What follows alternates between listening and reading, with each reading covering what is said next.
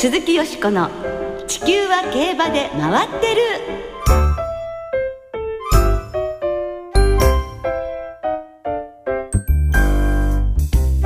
皆様こんばんは鈴木よしこです。お元気でいらっしゃいますか？地球は競馬で回ってる。この番組では週末の重賞レースの展望や競馬界のさまざまな情報をたっぷりお届けしてまいります。今日も最後までよろしくお付き合いください。今日ご一緒してくださるのは木和田敦アナウンサーです。はい、よろしくお願いします。こんばんは。よろしくお願いいたし久しそうですね、もうすっかり陽気は初夏の。そうですよ、ね。暑い汗ばむ日もね増えてまいりましたよ。急に気温が上がって暑くなりましたもんね。本当ですね。まあ、スタッフとも半袖姿が随分とね、そうですね。目につくようになってきましたけど。はい。東京水曜日、そして京都、はい25度を超える夏日を記録いたしました。そうですねねえ水曜日には東北、そして関東、北陸では30度以上の真夏日となったところもあったようです。ねねただ夜はすなんか涼しいんですよね。そうですね。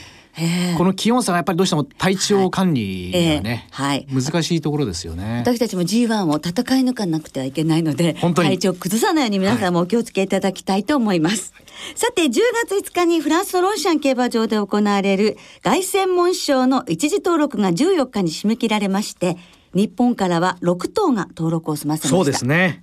えーハープスターデニムアンドルビーそして須貝厩舎の3頭ジャスタウェイゴールドシップレッドリベールえーさらにあのプレイアンドリアルが一次登録を済ませました、はい。えー登録料は7200ユーロおよそ101万円ということです。そうですね、はい。牝馬が3頭ですよ。本当にね。ねえどうなりますか。絆が骨折のために出走できないのは非常に残念なんですが、はい。今年も悲願の凱旋門賞勝利を叶えてくれそうな日本馬が出走してくれそうですので、はい。期待したいですね鈴木よしこの地球は競馬で回ってる。この番組は JRA 日本中央競馬会の提供でお送りします。鈴木よしこの地球は競馬で回ってる。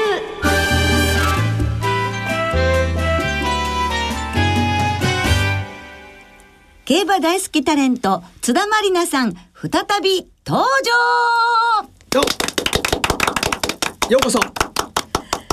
ということで、SDN48 の元メンバーでタレントとしてご活躍中の津田まりなさんを先週に続きましてスタジオにお迎えしてお届けいたします。はい、えー津田さんはラジオ日経で毎週火曜日午後9時30分から放送中の O ワンダー FX ナイトにレギュラー出演中ですね、では早速ご紹介いたしましょう。津田まりなさんです。こんばんは、こんばんは津田まりなです。よろしくお願いしますよろしくお願いします。お忙しい中、今週もお越しいただきまして、誠にありがとうございます。とんでもないです。先週本当に楽しくて、今日も楽しみにね、本した。当にね、たくさん、あの、素敵なお話していただきましてね。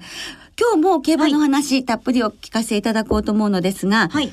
その前に、はいまずは今、どんなお仕事をされているか教えていただけますか？はい。今はですね、あの JRA 主催のビギナー向け初心者の競馬教室レックスというものがあるんですけれども、そちらで土日講師をさせていただいたりとかですとか、あとはまあイベントとか、はい。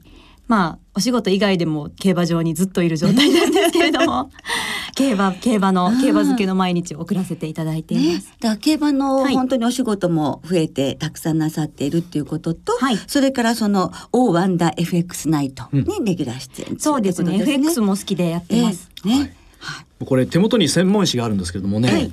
赤ペンびっしりですよ そうなんですよ。これもう何年も競馬やってるね、ええ方のあれですよ専門誌ってえ感じですけど本当ですか、ええまだ4年目なんですけど実は毎週あの競馬場のターフィーショップで買う赤ペンが1週間に1本なくなります。えそれはすごいですよね。ー どんだけ書き込んでるんだみたいな話それですよねは、例えばあの三条開催だったら三条開催のレース全部いろいろチェックすることがあるからいっぱいマークすることが多いってこと。もちろんでございます。ああそれで一本一本なくなるって本当すごいことそうなんですよ。ですからね。ペンってこんなに簡単になくなるんだなって土日思いますよねそんなにたく。さんお書きになってるんだなっていう感じなんですよね。すごいですね。大変本当ですねショップからも感謝されるのではないかと思いますが、あの他方面でねご活躍されているんですが、お忙しい中その競馬もしっかり楽しんでいるよっていうお話をはい前回もお聞かせいただいたんですよね。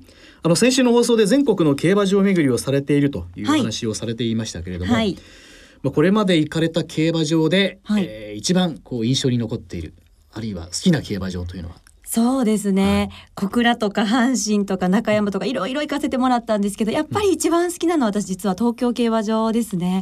初めて入った時にはこんなに競馬場って綺麗なんだって衝撃を受けたのが今でも忘れられなくて、で女友達を連れて行くとわ綺麗なんだねって私と同じ反応をしてくれるのが本当に嬉しくて、ええ。で私実は初めて競馬の競馬を始めた2011年の年にあのジャパンカップのレース後パドックで SDN48 がライブをさせてもらったことがあって、ええ。もう本当に夢のようでその思い出が今も。はあはい。はあどんな気持ちでした？そのライブなさった時。ライブももちろんなんですけど、ええ。前日にリハーサルをしたんですよね、えリハーサルでパドックに入る時に鳥肌がまず立って、私たちライブ前にエンジンを組むんですけど、ええ。そのエンジンをあの、え騎手の方が待機されているところがあるじゃないですか、はいすねあそこでエンジンを組ませてもらって、大興奮してしまって怒られた記憶が。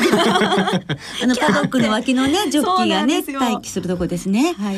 へえ。じゃあもうそのいつもとは全然違うライブの気持ちだったんですね。そうですね、こんな神聖な場所でライブをさせていただけるなんてっていう思い出があって今でも東京競馬場は毎週、はい、楽しく行かせてもらってます。はい。まあ、JRA の十条競馬場ありますけれども、はい。はい北海道のお函館とかやっぱね、あおすすめですか？おすすめですよね行きたい。すごい海が見える唯一の競馬場ですからね。北海道も本当に行ってみたいので、ええ。ぜひぜひちょっと。そうですね、今年は札幌競馬場もね、はい。リニューアルオープンいたしますのでね。行きたいです。ぜひおすすめです。おはい。はい。じゃあ今年は北海道をぜひ、ね。はい行ってみたいと思います。はい。はいそして競馬を始めて4年目ということですけれども、はい。あの現在はい。好きな馬応援している馬いますか？先週はね、はい。あのトゥザグローリーが、はい。一もうその夢に出てきた馬だったっていうね、お告げをしてくれた馬だったわけですねトゥザグローリーが。ねえですが今現はい在お好きな馬は、今はトゥザワールドですおねー。その同じ血統ですね。もちろんでございますはい、もちろんでございます。もちろんでございます。はい実は私昨年 POG デビューをして、ええ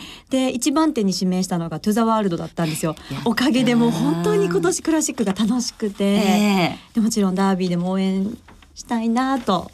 そうですね。期待しています。非常にね乗りやすい馬だということですしね。ダービー本当人気になる一頭ですから、でもそういう強さ運の強さみたいなのをマリナさんが持ってらっしゃるんだと思うのそうじゃないですかね。ねお告げで聞いたその馬がね、本当にもうトゥザグローリーに次いで、うん。トゥザワールドまだまもだ来て。私にこう、うん素敵なものを運んできてくれる。本当ですよね。ずっと追いかけたい血統だなとええ思ってます。本当そうですね、あの競馬歴それほど、はい。こうね長くない津田さんです。けれども、そうなんですまあ、これまでで一番思い出に残ってるレースっていうのはありますか？それがあの、えトゥザグローリーが夢に出てきた翌日の、トゥザグローリーが勝った京都記念だったんですけど あとはトゥザグローリーが勝った鳴尾記念もうね、うん。あの時私人生最大の賭けをしてええ。単複5,000円っていうかつてない馬券 いつも100円ずつしか買わないのに鳴尾記念で単服5,000円を買って、見事解消しまして、すごい私、馬券を握りしめて大泣きしたんですよ。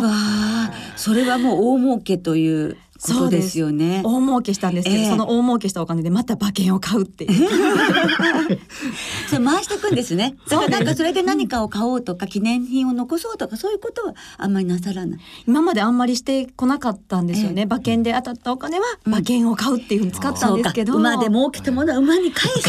ええ。でも返さずに物に変えるのもいいんじゃないかなと最近ちょっと思い始めて、ええ。記念に残りますからね。そうそう。美味しいものをいただくっていうのもいいですけどね。いいですよね、うん、でもそう記念残りますか？ら見るたんびにああこれはあの時だわっていうのもありますしね。それいいですね、うん、なんとなくちょっと乙女チックな気分にも。その物を使ったり見るたびに馬のことを思い出して、あええあの時ありがとうありがとうっていう感じね。それいいですねいいですね。これがちょっとね、大当たりの時は、なんか宝物を増やしていただくっていうのもいいのではないかなと思いますけども。素敵ですね。ええ。まあこれだけ馬券にもすごく一生懸命なええ。マイナさんなんですが、ええ。なんかね、ちょっと先週も気になったんですが、はい。ずっと傍らにですね、え。何やらびっしり書かれている小さなノートがあるんです。あ、はい。本当だ。ね、そうなんですよ。それそれは何ノートですか？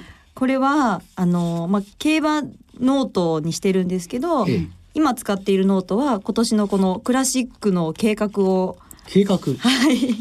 立てていたりとかあと今開いてるのがビクトリアマイルのページだったりするんですけれども、まあ大体こんな馬が出走するかなっていう、うん。まあ、出走予定馬が出るあたりからうん。大体メモして、うん。で過去5年間のレースを振り返ったりですとかあとデータ過去5年間で一番人気が4連帯しているとかそういうデータをメモして、はい、これ実況する僕よりもびっしとんでもないですどうしようなんかね、だから本当にこうハンドバッグに手軽に入るスケジュール帳のようなね。そうなんですよ。ええしかしまあ素晴らしい勉強ぶりですよ。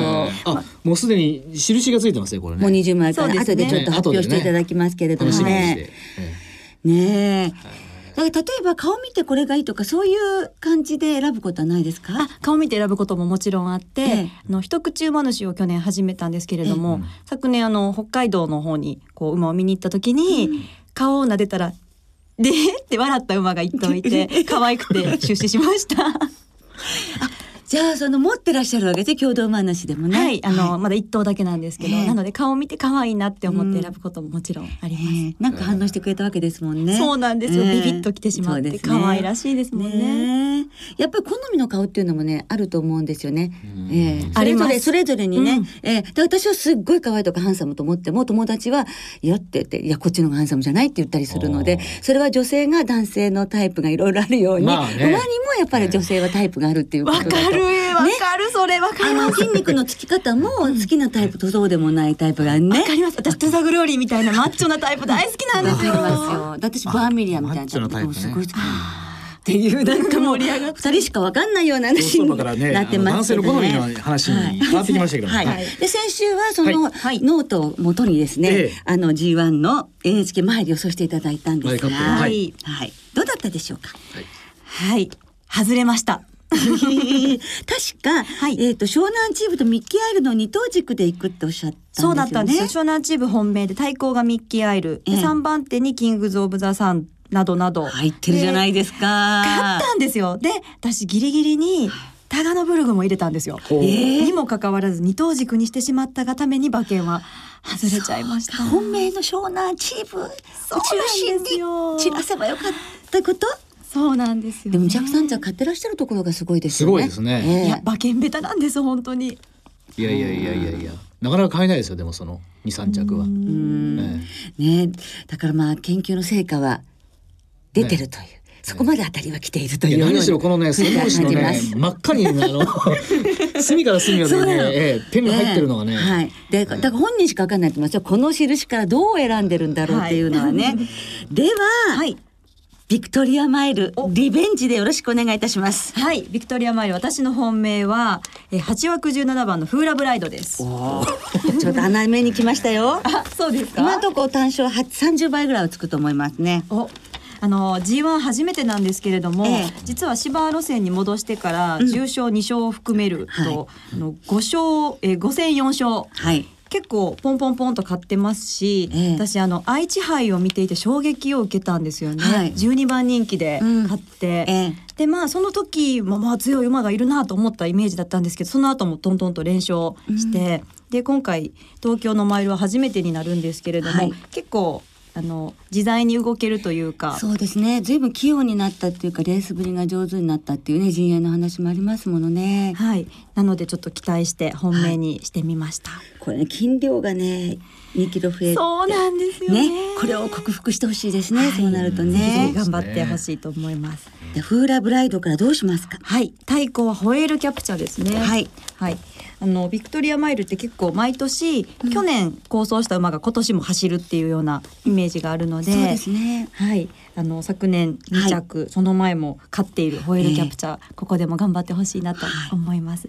以下はちょっとデニムルビー、ラキシス、スマートレイヤー、ビルシーナ、エクセラントカーブ、ウリウリなどなど、はい、ちょっと白三角はいっぱいつけたんですけれども、で馬券の方ははい本命フーラブライドの単服と、ええで先週のあの失敗を ちゃんと学んで、ええ馬連をちゃんとはい。買って、ええさらにええ三連服をええボックスで買います。ボックスでね。はいはい。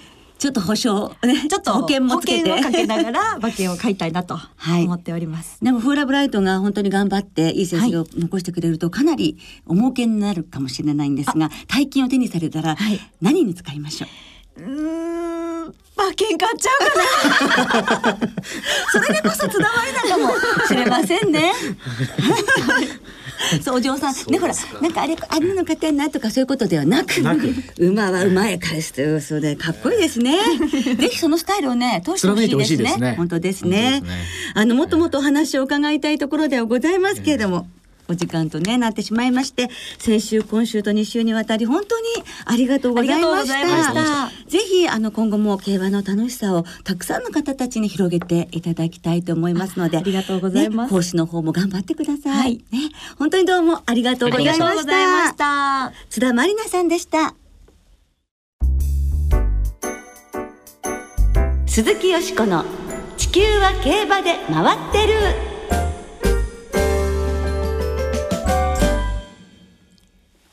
からは週末に行われる重賞を展望していきます。その前に先週予想した NHK マイルカップ京都新聞杯を簡単に振り返りましょう。NHK マイルカップは浜中騎手騎乗の断然一番人気ミッキーアイルがいつも通り高ダッシュから逃げ切って勝利を手にしました、はい。えデビュー2戦目から5連勝で G1 初制覇を飾っています、ねえ府中のマイル G1 で逃げ切ったのは88年安田記念の日報帝王2012年の NHK マイルカップのカレン・ブラックヒルに続く史上3度目の快挙です。はい。で今後は未定ながら安田記念出走のプランもありまして、ええ。小馬との初対戦というのがもしかしたら安田記念で見られるかもしれません実ね。現するかもしれないですね、え一方京都新聞杯は秋山騎手騎乗3番人気萩野ハイブリッドが前半5波音57秒7のハイペースの中道中は中断。手応え十分に直線を迎えて馬場の真ん中から一気に突き抜けてレースを制しています。はい、萩野ハイブリッドは松田国秀厩舎の所属馬ですもんね、そしてお父さんも同じく松田国秀厩舎に所属しましたダービー馬谷のギムレットはいおそらく次走はダービーということでここにもダービー馬はダービー馬からという馬がねいるということですね。はい。出走してきますけれどもね、うん。えー、よしこさんの予想はいはい。かがだったですか、はい、は。本命はミッキーアイルだったのですが、よく粘ってくれたんですけどね、はい。相手がございませんでした。はい、残念でした。ええ。で、京都新聞杯は、はい。私も先週ご一緒していただきました小林アナウンサーも推奨した8番人気のサウンズオブアースが2着に入ってくれて、うん。よかったです。そうですね。はい、でも馬はい。券はやっぱり萩のハイブリッドはございませんでしたので、残念でした。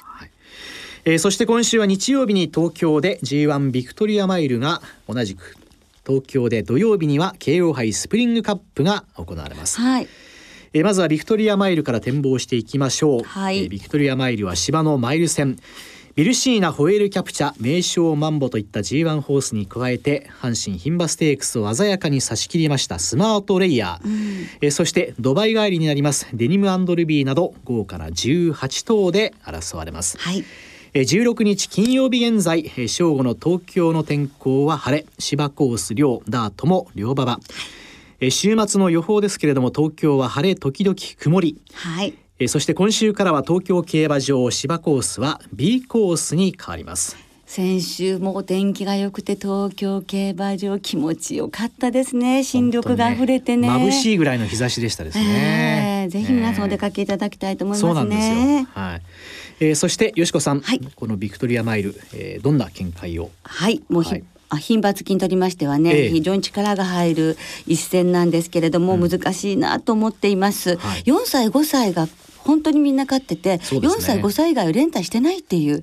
若さが必要らしいんですよなんか。まだあのね歴史の浅いレースでありますけれどもまあねそうですね、で私はそういうわけで4歳馬に注目をいたしまして、はい。やはり G13 勝という輝かしい実績を持っている名将マンボを本命にしたいと思いますね、はい。前走三強坂杯7着でしたけれども、去年の桜花賞もそうだったように、ええ。やっぱり桜の時期っていうのがちょっと、まあ、苦手なのかもしれなくてだんだん暖かくなってくる方がいいのかもしれないんですよね、はい。でそれは例えばビルシーナにも言えるかもしれないそうなんですけど、牝馬は暖かくなってきた方がこう気持ちが乗るっていう走る方向に向かうっていう漫画多いそうなんですね。はい。です名称マンボも先週今週に比べ先週に比べると今週の動きの方が本当に良かったと思いますし毛艶もいいので名称マンボマイルに実績もあります。はい。ので、えー期待したいと思っておりますね。はい。そして相手はちょっと6歳なんですけれども、ええ。前走57キロで男馬相手に勝ってるっていうのは、それはね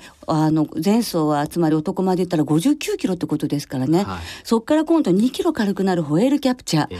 これはやっぱこれ筋量に恵まれてるしこのコース得意ですからね。東京はね。東京はね戦六でね、だって去年ここで蘇ったんですよビクトリア人気がなかったですからね。そうですよ。だから一昨年勝ってから、ええ。こ本当に今年のビルシーナみたいにずっとええ1年間、せけあの結果が出せなくって蘇ってっていうことですから、この馬不思議な馬だなと思います。本当だからそうですね。6歳でも力出せるんじゃないかなと思って、ええ。そして8番のスマートレイヤーですね、はいこの馬だけなんですよ。ジョッキーがデビューから変わってないのはあ武豊そうですかね。はい。やっぱり女心はええ。長く付き合って掴むっていうことも大事だと思いますので、はい。まあ、この3頭中心ですね、そしてあとは、えー、3番のデニムルビー。やっぱり4歳馬です。それからえー、18番のウリウリ。4歳馬。でビルシーナ。暖かくなってきて気持ちが前向きにさえなってくれればということなので、えーなんとかちょっと昨年のもホエールキャプチャーみたいな。そうですね。輝きを放ってほしいなというふうに思っています、馬連で勝負したいと思います、はい。京田さんは？僕はあのその対抗のね、ええ。えー6歳馬ホエールキャプチャーを、今年はもうね、ええ。えーまあ、ちょっと感覚は空きましたけれども、はい。まあ、順調にここまで来ている印象ですし、やっぱりこの交際賞といいますかねあと海老名騎手がまた、ええ。この春シーズンは本当に絶好調ですからね。そうですねまあ、6歳馬は今まで勝ってはいませんけれども新たな1ページを刻むのはこの馬ではないかなというふうに思ってます。まあ、スマートレイヤーはね、ええ。えーちょっと今の東京コースで、えー後ろの方から果たして決め手で届くかどうかっていう一抹の不安があるんでね。そうですね、ええ。勝てばディープインパクト3区の足毛としてはい。初 G1 制覇そうですね。はい。はい、えー続いて同じく東京の京王杯スプリングカップを展望していきましょう、はい。京王杯スプリングカップは芝の1400メートルの G2 の競争です。はい。一着馬には安田記念への優先出走権が与えられるんですよね、はい、えー今年は高松宮記念を勝ったコパノ・リチャード東京競馬場で重賞を3勝していますクラレンと 1400m のスペシャリストインペルスイーナーインパラスヒーローなど15頭で争われます。こちらの予想は？どういうはい、やはり高松宮記念をね、あの道の中でも勝ちましたコパノリチャードに斤量が1キロ重くなりますけれども、それも克服して頑張ってほしいと思っております。はい4番からそうですね、6番、7番、8番、10番、そして9番といきたいと思います。はい。さあそして、えーリスナーの皆さんからもお予想メッセージをいただいています。はいえー上高さん、えー、よしこさんはじめまして毎週楽しく聞いていますあ。りがとうございます。ビクトリアマイルはやっぱり名勝マンボかな。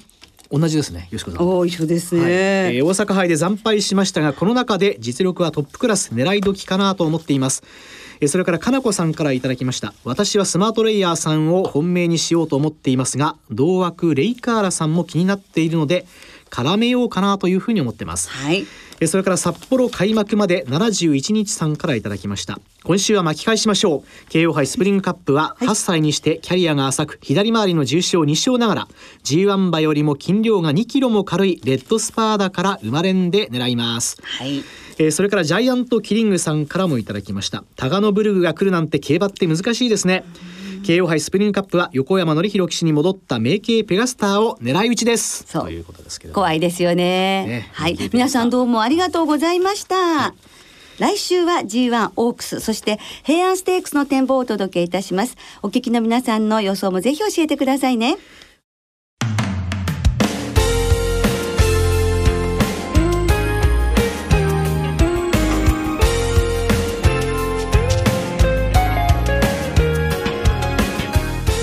ろそろお別れの時間となりました。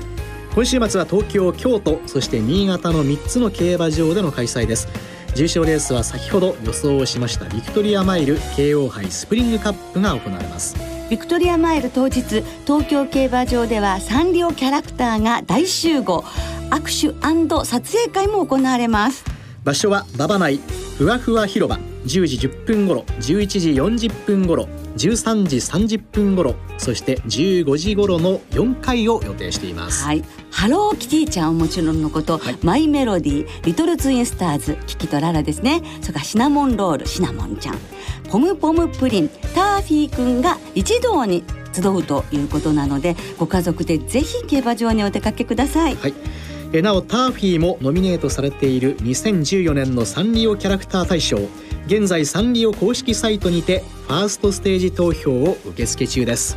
そして日曜日にはシンガポールのクランジ競馬場で G1 シンガポール航空国際カップが行われ日本からは統計ヘイローが出走します。はい、えー統計ヘイローは C 騎手との新コンビで9番ゲートからのスタート。初の G1 タイトルを狙います。ねえ昨年の覇者香港のミニタリーアタックなど強豪馬が揃いましたが頑張ってほしいですね。